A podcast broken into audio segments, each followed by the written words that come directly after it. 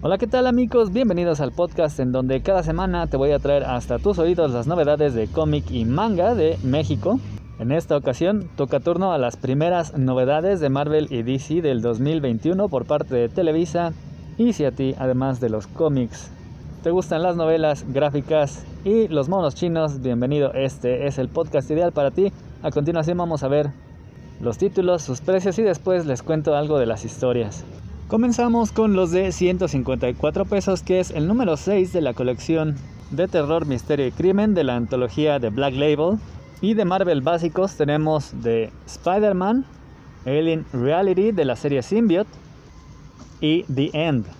una serie de one-shots que ahora llegan en forma de compilado. De 209 el Marvelverse, que en esta ocasión es Daredevil. De 309 Spider-Man Scenes from the Past de 379 tenemos ya los tomos de pasta dura, el Marvel Deluxe de Black Panther, también Marvel Deluxe de Marvel Sex y el libro número 3 de Injustice 2. Y para finalizar, de 409 pesos, The Wake. Si deseas checar algunas imágenes acerca de estos cómics y más material y novedades, también está el canal de YouTube Comic Review con Carlos Roldán o la página de Facebook, Instagram o Twitter. También si vives en la Ciudad de México, puedes adquirirlos en mi local que se encuentra en Avenida Tamaulipas, esquina con Alfonso Reyes, en la colonia Condesa de la Alcaldía Cuauhtémoc, en Ciudad de México, o si te queda muy lejos, te los puedo enviar hasta tu hogar por Correos de México, Paquetería o Mercado Libre. Solamente mándame un mensaje con tu pedido. Ahora bien, material nuevo nuevo solamente tenemos el de Injustice y la antología de Black Label, porque el resto son ediciones y compilados de historias que ya habían sido publicadas previamente, algunas de ellas varias veces, aunque esto no es necesariamente nada malo, ya que, bueno, la situación de la cuarentena que provocó severas anomalías en toda la cuestión de la distribución a lo largo de, pues bueno, prácticamente todo 2020 puede que haya dejado a muchas personas sin conseguir algunas de estas historias, como es el caso de Symbiote Spider-Man, Alien Reality y The End. Estos dos TPBs salieron en forma de el Marvel semanal que se publicaba en el segundo semestre del 2020. Alien Reality es una serie de cinco números en estas historias de Symbiote Spider-Man que se ubican en la época en la cual Peter Parker no sabía que su traje negro en realidad se trataba de un alienígena. En esta peculiar historia, tanto Peter como Doctor Strange se ven transportados a una realidad alterna, en la cual muchas cosas han sido alteradas y en la cual van a enfrentar al Hobgoblin y a un poderoso enemigo hechicero de Doctor Strange. Sin embargo, aquí Peter, mientras intentaba adaptarse a esta nueva realidad y planeaban cómo enfrentar a un enemigo en ese momento desconocido, se encuentra con que su tío Ben está vivo en esta realidad. Sin embargo, fiel a la suerte Parker, Sur de una tragedia que lo deja prácticamente catatónico muy temprano en la historia, por lo cual Venom toma las riendas del cuerpo de Peter y junto a Strange debe tejer una estrategia para encontrar y derrotar al enemigo que ha distorsionado la realidad. Lo cual implica que Venom va a aprender una serie de hechizos básicos, pero imaginen a este simbionte poderoso alienígena con el acceso a los poderes místicos de Strange. Mientras que The End fue una serie de one shots en los cuales veíamos como premisa la última historia de algunos de los personajes de Marvel. Tal fue el caso de el Capitán América, la Capitana Marvel, Miles Morales, Deadpool, el propio Doctor Strange y Venom también. Y el propio Stephen Strange, la premisa, como les decía, es traer al espectador, al lector, la última historia de cada uno de estos personajes. Sin embargo, resulta engañosa, ya que si bien en el caso, por ejemplo, de Miles Morales o de la Capitana Marvel, tenemos sus últimos enfrentamientos que presentan además un sacrificio épico. En el caso, por ejemplo, de Capitán América y Doctor Strange, pues si bien están enfrentando un escenario rudo y hasta apocalíptico, en realidad al final de la historia no termina su legado, sino que pareciera que incluso puede continuar por un buen rato. Esto se lleva un poco más al extremo en el caso de Deadpool, ya que fiel a esta tradición de ser disruptivo hasta con la narrativa, presenta un rompimiento total, mientras que, por ejemplo, Venom desarrolla una batalla a lo largo de cientos de millones de años en contra de un sorpresivo organismo tecnológico de inteligencia artificial, creando una especie de batalla entre lo artificial y lo orgánico en la cual Venom llega a absorber prácticamente al universo convirtiéndose en su salvador de una manera muy peculiar. Otra serie que se publicó en este formato semanal fue Marvel Sex. Sin embargo, a diferencia de las dos anteriores que son publicadas en formato de TPB, Marvel Sex llega en formato deluxe, es decir, en pastadura con sobrecubierta, en esta historia que es nada menos de el maestro Alex Ross. Esto es muy peculiar ya que Marvel Sex es la precuela a Earth X, que posteriormente se desarrolla como Universe X y Paradise X, una trilogía también del maestro Ross que no ha sido publicada en México. Quizá el que se haya decidido publicarla en este formato podría indicarnos que quizá Televisa tenga la intención de publicar esta trilogía de Earth, Universe y Paradise X en formato de pasta dura. Aquí en esta precuela vemos la historia de un pequeño niño, un adolescente, amante y admirador de los superhéroes que paradójicamente podría ser el último ser humano en la Tierra sin superpoderes. Sucede que en Earth X, Black Bolt suelta las nieblas terrígenas en la Tierra, por lo cual todos los humanos desarrollan poderes, lo cual la vuelve un caos. Así que David está en esta situación y decide dirigirse hacia Nueva York, que es el hogar de la mayoría de sus adorados héroes, quizá en busca de protección y guía en este mundo que está convertido en un caos. Sin embargo, los héroes tampoco la están pasando tan fácil, ya que el resto de la población está bastante enojada con ellos, en particular con los cuatro fantásticos. Bueno, en concreto con Reed Richards porque a él le achacan la culpa de que el mundo se haya vuelto esta locura de humanos con superpoderes. Así que el edificio Baxter está permanentemente bajo ataque y sin embargo David lo tiene como su lugar ya que cuando Daredevil y Spider-Man lo encuentran creen que debe acudir a Reed Richards ya que es el hombre más inteligente del mundo y quien podría aprovechar para utilizar el que David es el último humano sin poderes para quizá salvar al mundo y regresarlo a la normalidad. También esta historia de Black Panther ha sido publicada anteriormente y nos trae los primeros seis números de la serie de Reginald Hudlin, quien toma al personaje y lo pone en un contexto más moderno, de la mano de los lápices del siempre controvertido John Romita Jr. Lo más curioso de este compilado es que está dedicado al actor Chadwick Boseman, quien murió el 2020 víctima del cáncer y que fue el encargado de encarnar a Black Panther en el universo cinematográfico de Marvel. Y en estos seis números, el rey T'Challa se va a enfrentar a un invasor que intenta tomar a la siempre poderosa nación de Wakanda que se ha mantenido aislada del resto del mundo, intentando preservar sus tradiciones milenarias, pero también siempre a la vanguardia con lo más moderno en cuanto a tecnología. Sins from the Past o Pecados del Pasado es una serie de seis números de Spider-Man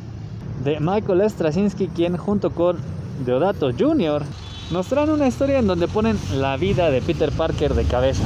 Peter está acostumbrado a enfrentar a enemigos terribles, a pasar tragedias personales, a cargar con la tradicional y muy mala suerte Parker. Pero en esta historia un simple pedazo de papel prácticamente quiebra su alma, su psique y pone contra la espada su relación con Mary Jane. Este pedazo de papel se trata nada menos que de una carta proveniente de sorpresivamente Gwen Stacy, el primer gran amor en la vida de Peter, quien pues bueno muere en trágicas circunstancias a manos del duende verde y que regresa con una terrible noticia, ella estuvo embarazada. Así que mientras Peter se tortura un poco con esta noticia, comienza a ser atacado por un par de misteriosas figuras con gran velocidad, una terrible fuerza y un gran parecido a alguien que él conoció en el pasado. Las revelaciones que esta carta trae consigo le traen severos problemas a Peter mientras intenta enfrentar a este par de amenazas que aparecen de súbito con la única intención de asesinar a Peter Parker. no a Spider-Man. Sin embargo, acaban descubriendo la identidad secreta de El Hombre Araña. The Wake llega en su cuarta reedición. Fue una de las primeras apuestas por parte de lo que en aquel entonces era Vértigo. Ahora ya se encuentra bajo el catálogo de Black Label, saliendo primero en grapas, posteriormente en dos formatos de TPBs y ahora llegando en una sola edición que conjunta los 10 números en una edición de pasta dura. The Wake es una historia de Scott Snyder ilustrada por Sean Murphy que se divide en dos partes y que une la vida de dos mujeres aventureras separadas en el tiempo por unos cuantos miles de años, pero unidas por el misterio de una antigua civilización submarina, a la cual una vez que llegan a sus secretos y sobre todo a su hábitat van a tener que prepararse para huir, salvar su vida y quizás al mundo